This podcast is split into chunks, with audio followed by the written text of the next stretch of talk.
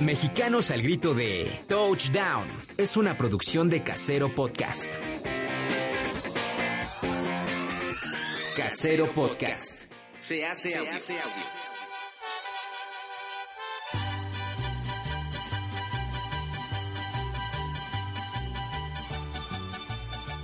Mexicanos al grito de.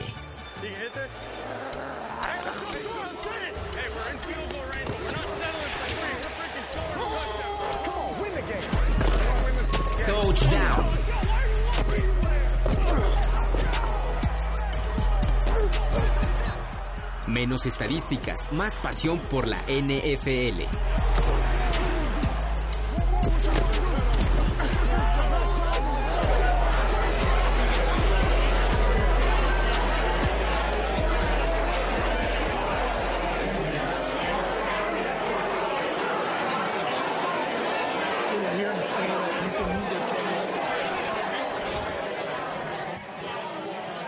Bienvenidos a Mexicanos al grito de touchdown, ya en la recta final de la temporada número 100 de la NFL. El día de hoy, desde un frío y triste Lincoln Financial Field, acá en Filadelfia.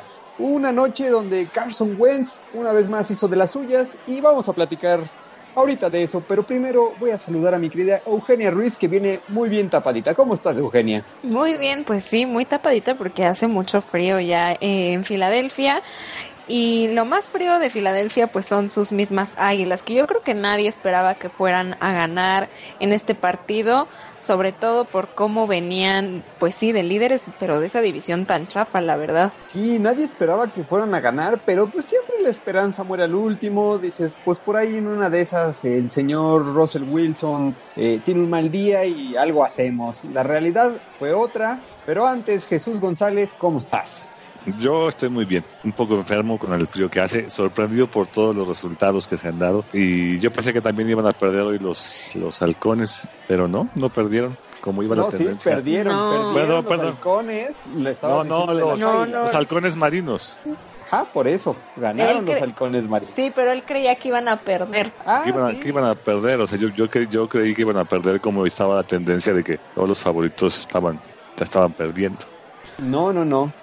Que también le pasó a los Santos. Y a ver, vámonos por partes. Sí, porque sí, esto sí, ya sí. es un show de que queremos hablar de los De todo. cuatro juegos y queremos todo, pero no tenemos tiempo. No nos están corriendo todavía del estadio. La verdad es que ya está apagado, o sea, ya está, no apagado de luces, sino apagado de que la gente eh, va lúgubremente rumbo al estacionamiento. Así que Parece, empecemos parece el Estadio Azteca la semana pasada.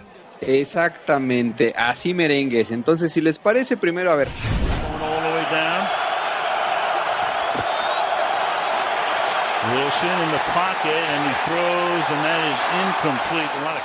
Águilas que pierden el día de hoy 9 a 17 puntos y sobre todo la noticia es que el señor Carson Wentz una vez más se pierde un partido de playoffs. Sí, muy triste, ¿no? Como que las lesiones, sobre todo a Carson Wentz, afectaban mucho a finales de la temporada, ¿no? De hecho, no había jugado playoffs.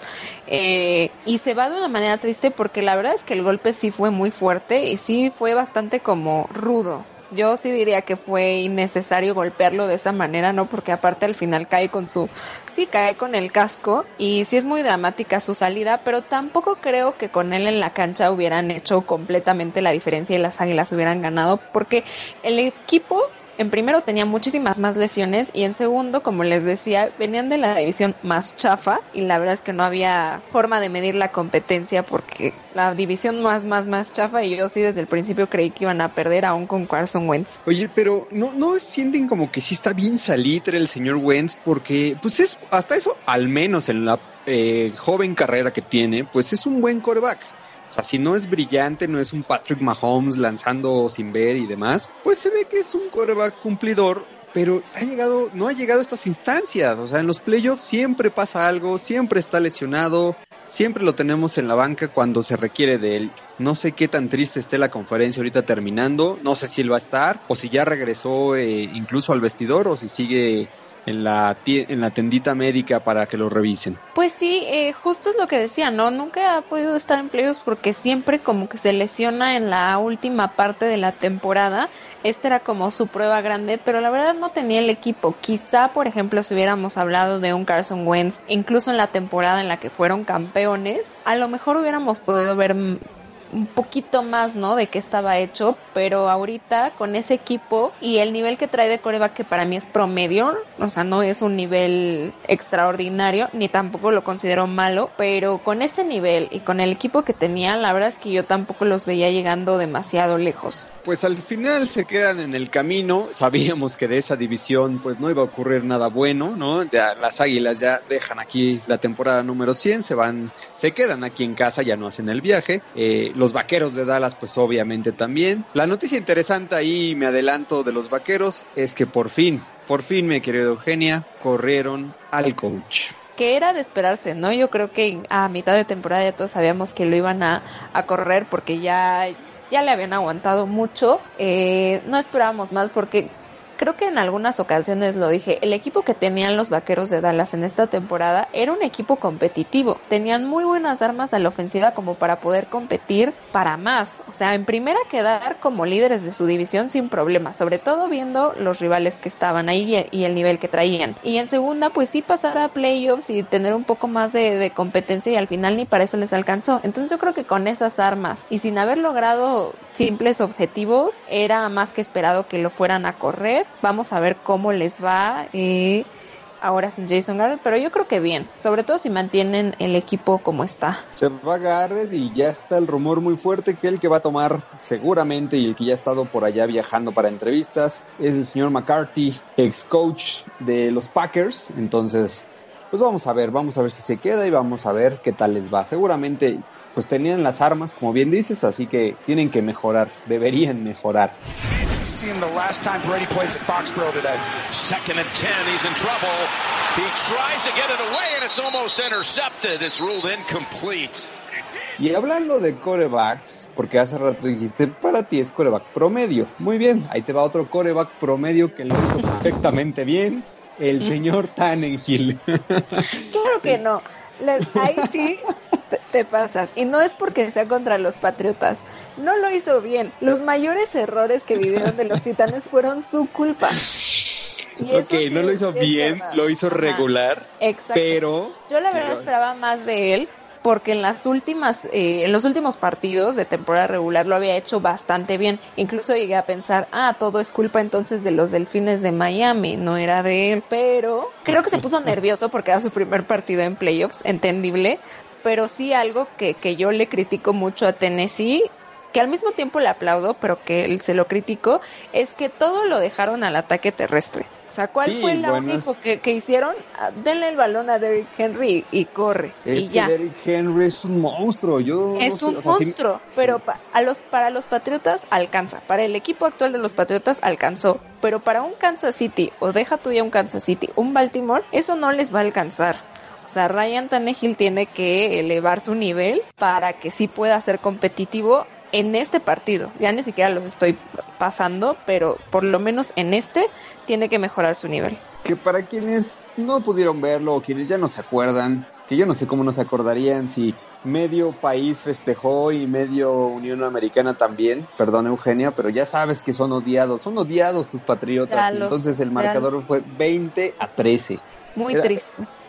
Era esto como, como año nuevo, ¿no, Jesús? Así de 5, 4, 3, 2, 1, ¡eh! ¡Adiós, Tom Brady! Pero lo sufrieron hasta el final. En algún punto creyeron que iban a volver. Yo también. Pero sí, la verdad es que no que tu última jugada fue una intercepción. qué, chafa, qué, chafa, que tu última jugada fue una, una intercepción. Bueno, última jugada, pero quién sabe si regrese. Que lo más seguro es que sí regrese. Yo también creo que sí va a regresar, sobre todo porque le quitarías, a pesar de todo lo de la edad y lo que quieras, le quitarías una pieza clave a Nueva Inglaterra sin tener el resto de tu equipo armado. ¿Sí me entiendes? O sea, si, si pudiéramos dimensionar que el resto del equipo está bien y solo él fuera el problema, tendría mucho sentido. Pero incluso voy a poner de ejemplo este último partido. La verdad es que quitando esa intercepción, jugó bien. No jugó excelente, pero jugó bien, jugó mucho mejor que había estado jugando en los partidos anteriores. El problema es que no tenía receptores. El único receptor que tiene, que en el que logra conectarse, o como lo quieran llamar, es Julian Edelman. Y obviamente es muy fácil saber que si es el único receptor con el que conecta, pues le haces doble cobertura y ya, ¿no? Y aún así, en esta ocasión sí conectó eh, con él en algunos pases, pero si no hay un equipo ofensivo armado, yo no le veo el caso de cambiarlo. ¿Por quién lo van a cambiar o a quién van a traer? Sin duda, y fíjate, este, en este juego se notó mucho esa ausencia que dices de los receptores y de las armas ofensivas. Eh, justo cómo hubiera sido este juego si todavía estuviera por ahí Gronk, ¿no? Tienes a Edelman, a Gronk. Si hubieras, hubieran conservado a Gordon y en una de esas el que luego, tuiteó, Antonio Ay, no, no, Brown. no. Pero ese, Pues ese- en estos juegos te resuelve. En esos juegos te resuelve. Yo ya no sé ahorita porque ya, ya está muy desesperado. Ya las cosas que tuitea ya sí son de ya siéntese señora. Ya es rapero. Ay, no. No, no, no quiero saber qué va a pasar después. Y qué triste porque era un excelente jugador, ¿no? Cuya carrera se vino abajo por su propia culpa, nadie más. Pero sí, le hacían falta armas a la ofensiva. En algún punto trajeron a Sanu pensando que iba a ser como un, una especie de alivio en ese frente, pero la verdad es que no ha podido lograr conectarse. Tuvo algunos eh, en este partido, unas que otras pero atrapadas, sí. pero ajá, nada, nada que pudiera decir, sí, es el receptor que Nueva Inglaterra eh, le faltaba. No, para nada. Entonces, por eso a mí no me hace tanto sentido que lo vayan a dejar ir, dado cómo está la situación. Pero quién sabe, también a final de cuentas, eh, pues todo es una negociación y tiene que tienen que estar las dos partes de acuerdo, ¿no? Y tiene que haber un plan. Entonces, vamos a ver qué pasa la siguiente temporada. Tengo miedo. Yo digo, Tengo que, miedo. yo digo que ya se retiren. ¿Por, por, por qué siguen intentando jugar ya? O sea, es como, ya retírate, vete de la mejor, de la manera más digna y no vayas a acabar tu carrera en, y así de que te vayas a los delfines, por ejemplo, y sigues juegas ahí con, con un equipo que no tiene para más y te retires en un equipo perdedor. Oye, O sea, ahora yo no- yo- no entiendo eso. Terminó la temporada y estoy súper feliz. Yo sé que está muy chafa, pero estoy. Eugenia, deja de reírte de mis delfines. Estoy Es que muy fue un feliz. ataque muy, muy Muy directo. frontal, sí, ya lo sé. Pero, Pero es estoy que- muy es que- feliz es que es- porque no fuimos los nuevos cafés de Cleveland. O sea, pese Tenías a todo, miedo, ¿no? sí. Creo que prefiero no haber ganado el pick número uno a hacer el hazme reír de la NFL. Yo creo que depende de cómo lo, lo pierdas. Creo que, por ejemplo, y no sé si es cuestión del equipo, no estamos hablando tanto de Cincinnati. Cincinnati es quien va a tener el primer pick y no nos estamos burlando de ellos ni nada. Y para ellos yo creo que es eso trae más beneficios que otra cosa. Quizá en el caso de los delfines nos estaríamos riendo de ellos. Yo creo que tiene que ver mucho con qué equipo es y cómo pierde. No lo sé. La Pero- afición, todo. Ah, sí, tienes razón. Es, es una combinación de muchas cosas, pero lo que sí queda claro es que les hace falta un coreback, porque Fitzpatrick pues sí te sirve para un año, pero Nada más para la magia, saca la, la magia de la chistera y después sí, totalmente. Antes de eh, pasar a los otros dos juegos de ronda de comodines, le voy a pedir a Jesús que aquí está, mira, en la computadora, mi querido Jesús, la rola rapera, hip hopera de Toñito Brown. Ponte un cachito y regresamos. I got a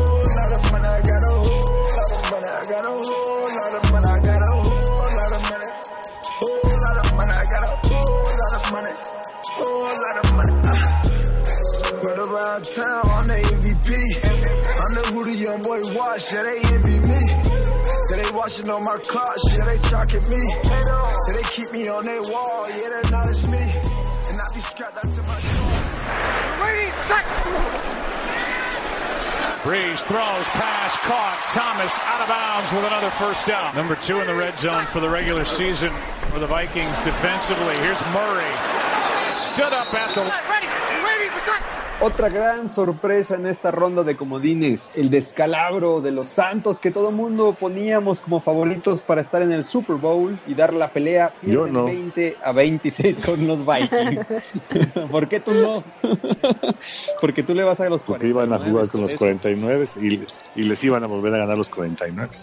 hubiera estado más interesante. No, no estoy diciendo que no va a estar interesante el partido, pero creo que sí hubiera estado un poco más competitivo ver a los Santos jugar contra los 49. Yo sigo diciendo que los Santos eran un equipo completo, eran un equipo competitivo, era quizá el que mayor oportunidad tenía de ganarle a los 49 en esa conferencia. Es decir, los veía llegando muy lejos, incluso al Super Bowl, pero sí es mucha cosa de esto que pasa en la NFL y sobre todo en los playoffs, ¿no? Que el récord o la calidad del equipo en un momento puede cambiar todo, sobre todo si tu rival despierta creo que eso fue lo que pasó con los vikingos. Jugaron el, el, partido perfecto, algo que no esperábamos tampoco. Sí, totalmente. La defensiva se vio bien. El señor Cousins tirando, aunque estuvo presionado, pues tirando bien cuando, de, cuando lo necesitaban. Entonces, sí, la verdad es que me atrevo a decir, como dices, que jugaron el partido de su vida. Triste para los Santos porque por tercera ocasión consecutiva los eliminan en la última jugada del partido por sí, cualquier siempre, cosa. Siempre los eliminan como muy dramáticamente, yo creo que eso es, eso es lo más triste, pero siempre voy a reiterar que no puedes dejar todo a una sola jugada. Y creo que al menos durante la primera parte Nueva Orleans pudo hacer mucho más. Solamente cuando empezaron a literal hacer todo con Hill, que ya nada más le faltaba ser pateador, literal, fue que empezaron a despertar, pero toda la primera parte, la verdad es que no trajeron mucho a la mesa y ahí es donde después les pasó, les cobró factura porque claro. pues obviamente ya no pueden hacer nada y sí debo de reconocer que siempre criticamos a Kirk Cousins y decimos que es como no sé, yo creo que lo, Minnesota se persina para ver cómo va a salir ese día, si bien o mal, pero jugó bastante bien, incluso en el tiempo extra, que es como donde más puedes como titubear, lo hizo súper bien en esa jugada que fue touchdown. Sí, se veía pleno.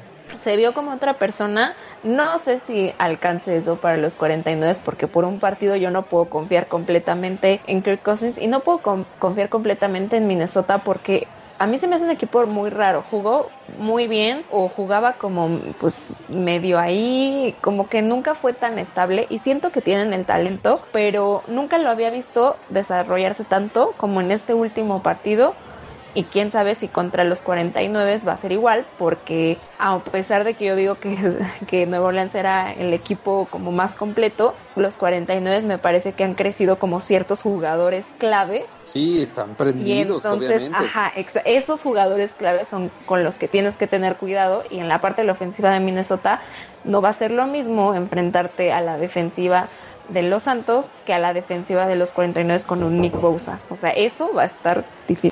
Va a estar complicado sin duda.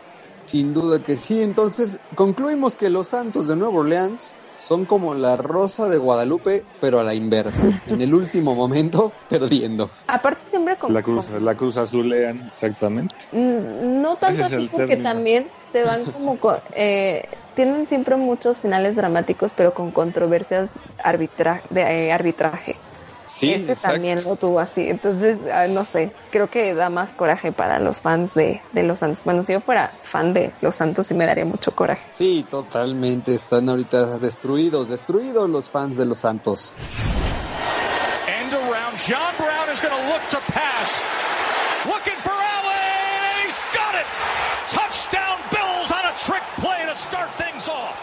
Y el último, el último, la ronda de comodines que empezó, fuimos del más reciente al primero, fueron los Tejanos, que le pegaron a los Bills de Buffalo 22 a 19. Los Bills que dejaron escapar el partido con una ventaja de 16 puntos a cero. Ese para mí me pareció más cruz azuleada que lo de los Santos, porque iban ganando 16-0. Y literal, todo pasó en el último cuarto. O sea, ni siquiera fue como iban ganando de 6-0 en el primer cuarto y ahí paulatinamente los empataron. No, literalmente todo sucedió en el último cuarto. Y hubo decisiones de coaching malísimas que no sé de dónde salieron. Y luego fumbles. No, no, no. El, el cuarto cuarto fue de pesadilla para los Bills de Buffalo. Totalmente de acuerdo. De hecho, eh, Deshaun Watson tirando muy mal, eh, poco atinado en los primeros, la primera mitad.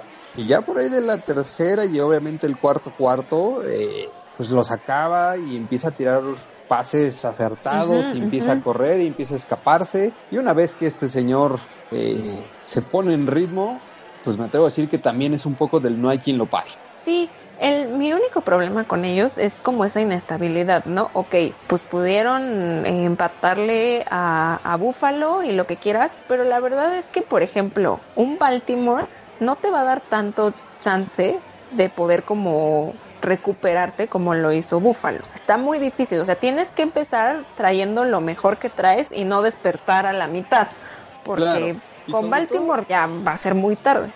Sí, totalmente. Y sobre todo en el rollo gran diferencia de los Bills, que ponle, ponle que puedan anotarle y que puedan moverle la pelota a Baltimore y ok, les anotas. Pero sabes que ofensivamente ahí vienen. O sea, ahí vienen y te alcanzan y ahí vienen y te dan la vuelta.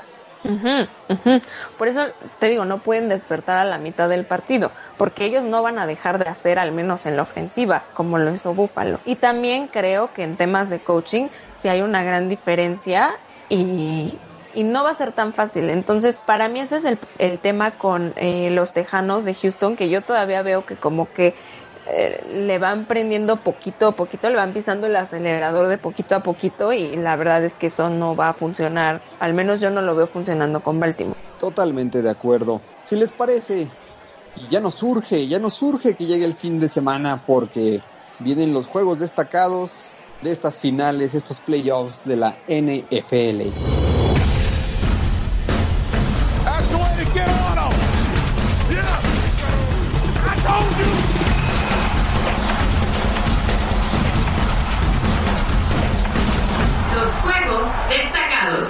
Sábado, el sábado a las 3.35 de la tarde, hora de la Ciudad de México, hora del centro, está el agarrón de los 49 en contra de los vikingos. No le voy a preguntar a Jesús, pero quiero escuchar su opinión de por qué cree que van a ganar sus 49.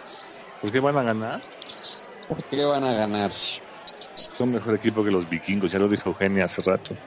No tengo que decir más. Eugenia tampoco le voy a preguntar porque va a decir que por su marido guapo, Polo. No, no, pero siendo objetivos, o sea, obvio lo quiero ver feliz, pero siendo objetivos, eh, yo creo que los 49 van a ganar justo por lo que les decía. Lograron elevar mucho la figura de ciertos jugadores clave, que ahora sí son importantísimos para los 49 y no creo que Minnesota esté preparado para ese tipo de armas. Eso es lo que yo creo que eh, les ayuda a los 49 la clave para mí también va a ser cómo la defensiva de Minnesota reacciona ante una persona como George Kittle. Es lo que te iba a decir. Kittle va a ser clave, ¿no? O sea, sí estamos esperando que al menos eh, dos touchdowns por ahí de este gran a la cerrada. Sí, sin duda. O sea, vamos a ver, te digo, cómo reacciona la, la defensiva de Minnesota ante ese tipo de armas. Y no creo que la defensiva esté tan preparada porque, como les había dicho, en el partido contra Nueva Orleans fue mucho de lo que no hizo Nueva Orleans en esa primera mitad, me atrevo a decir, más o menos. Entonces, sí va a estar un poco complicado para Minnesota, pero si salen así de decididos como la semana, eh, bueno, más bien esta como- semana. esta Sí, semana. esta semana. quién sabe qué vaya a pasar. Y que los 49 no salgan igual de, de- de decididos a perder como lo hicieron contra los halcones de contra los halcones de Atlanta que sabes Claro. que iban a ganar y perdieron Sí, sí, sí. Esperemos que la semana de descanso les haya ayudado y no haya sido como de, ah, vacaciones. No, seguramente sí los traen ahí muy preparados y si no, eh, o sea, si sí les dieron días, yo creo que fueron un par de días nada más como por bien merecido y de regreso al trabajo y a los entrenamientos. Yo sí creo que no le va a alcanzar a los vikingos, por lo que vimos este fin de semana, pues no tienen, no tienen mucho potencial, o sea, si bien sí ganaron en tiempo extra, eh, yo no les veo cómo puedan con Nick Bosa, entonces, a menos que le hagan doble y triple equipo, entonces Sí. ya veremos. Entonces coincidimos que aquí vamos todos con los 49. Así es.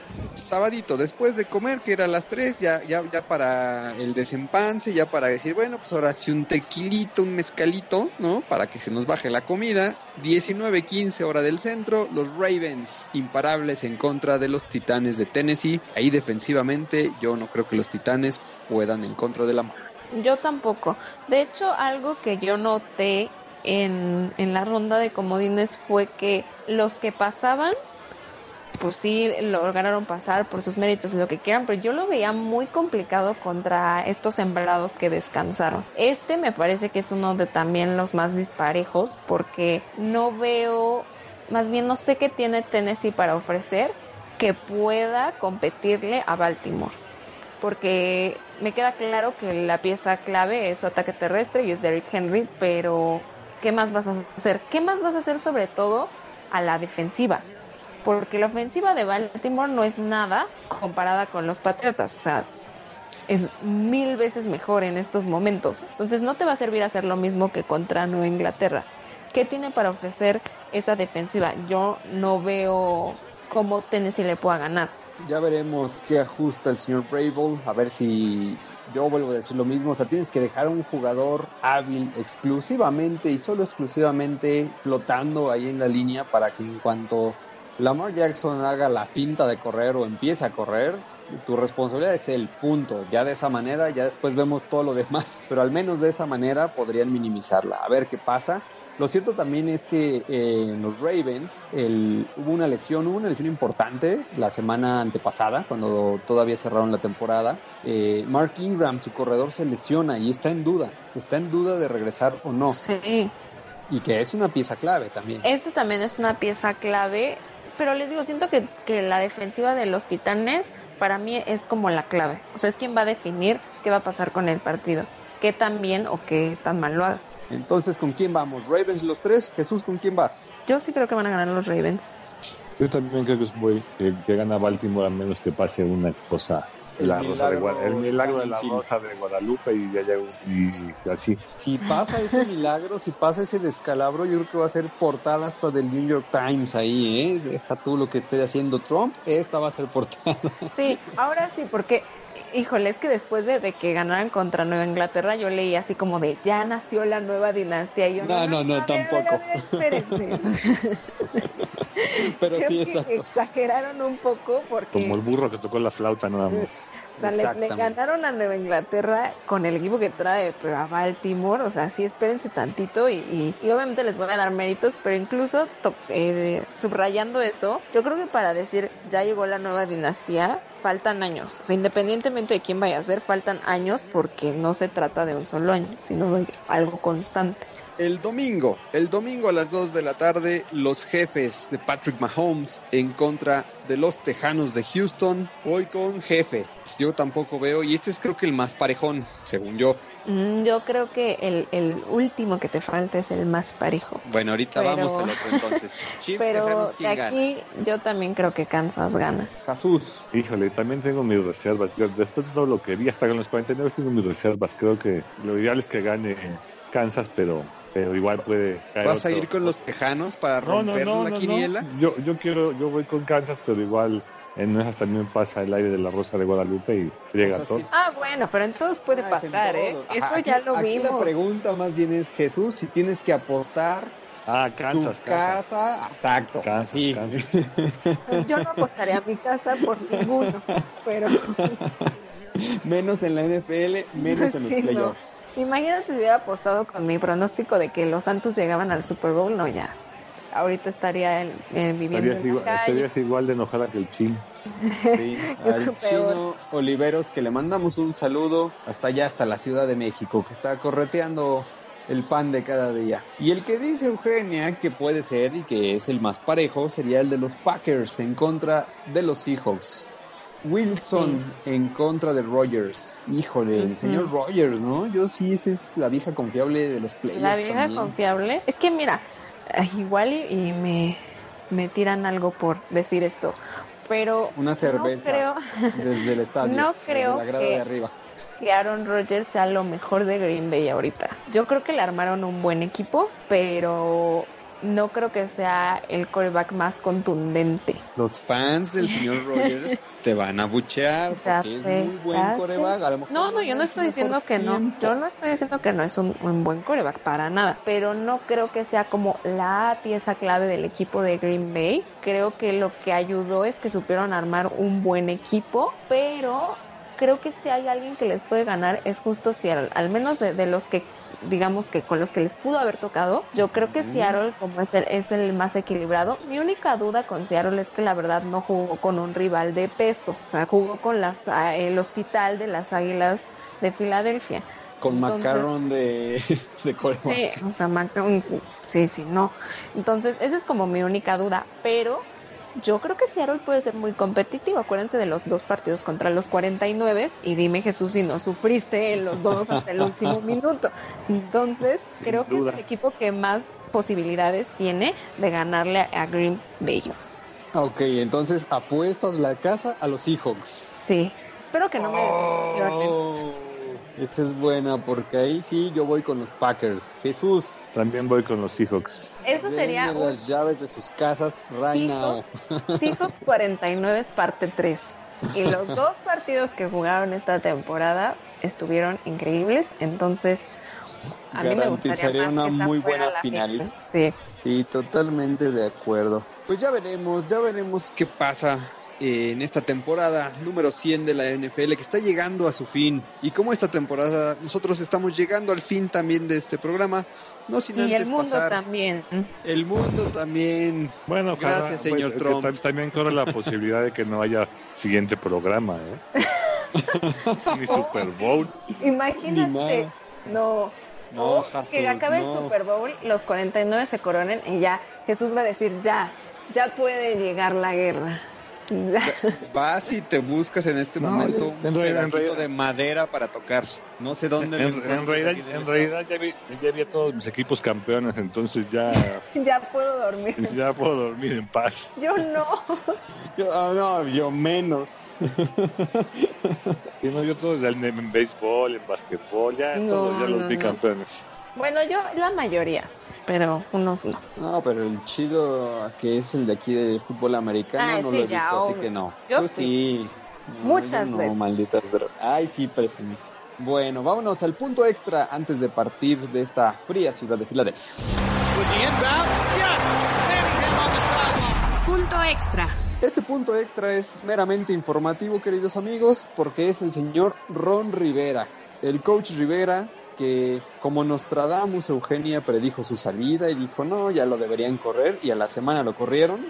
No, es, ajá, creo que fue así como dos días después de que yo lo dije. Disculpe usted, señor Ron Rivera, pero sí va a encontrar lugar. O sea, no, no, no Pues lo esperaba. encontró, lo encontró en la capital estadounidense y se va a dirigir Washington. Creo que Va a está ser bien. el head coach de los Redskins. Es un equipo que, que no tiene nada, o sea, realmente lo puede reconstruir a su gusto y creo que eso le va a servir mucho a Ron Rivera porque cuando empezó con las Panteras, o sea, digamos que en el punto cumbre de las Panteras, hizo algo parecido y construyó un, buen equipo. Entonces creo que es una buena oportunidad y la verdad sí, sí quiero ver qué puede hacer con Washington. Pues sí, vamos a ver qué pasa. Eh, el lugar que dejaba, bueno, el lugar que deja Ron Rivera va a ser ocupado por Matt Rule, que va a ser el nuevo head coach de los Carolina Panthers. Entonces ya veremos el próximo año cómo les va a las Panteras de Carolina, cómo les va a los Redskins con estos movimientos. Y nosotros ya nos vamos, no sin antes despedirnos. Jesús, despídete por favor. Nos vemos la próxima semana, espero. Desde.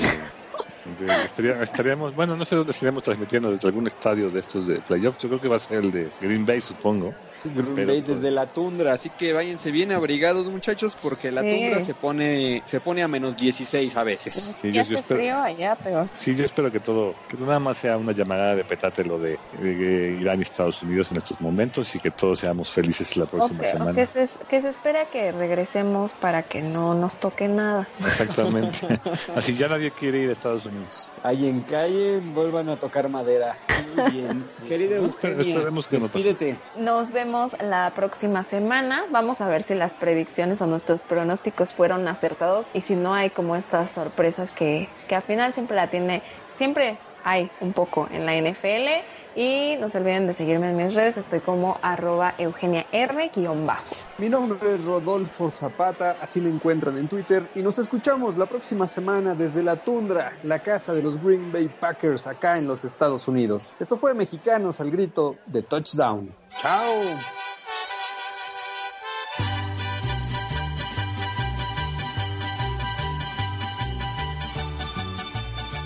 Mexicanos al grito de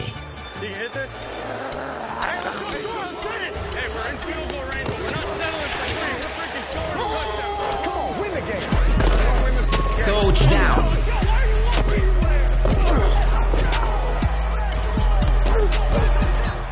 Menos estadísticas, más pasión por la NFL.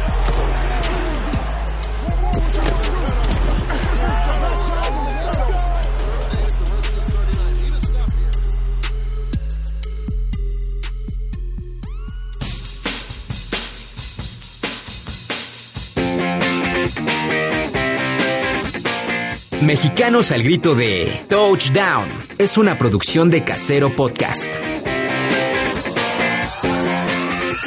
Casero Podcast. Se hace audio.